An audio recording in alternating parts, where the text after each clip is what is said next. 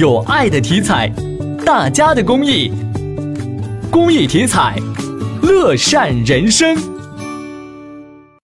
郑州台记者李鹏报道。经国务院批准，由国家民委和国家体育总总局主办，河南省人民政府承办的中华人民共和国第十一届少数民族传统体育运动会将于明年九月在郑州举办。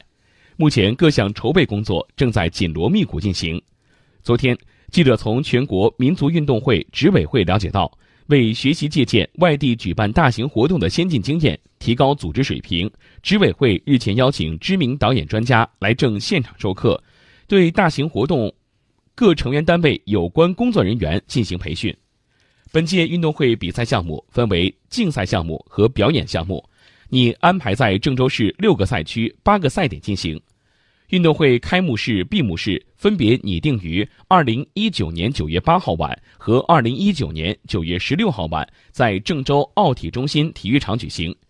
民族大联欢活动拟在运动会休赛日当天举行。火炬传递活动计划于二零一九年五月，在列入世界遗产名录的郑州登封天地之中历史建筑群的观星台取火，五月至八月在网上传递，开幕式前在郑州市城市核心区传递。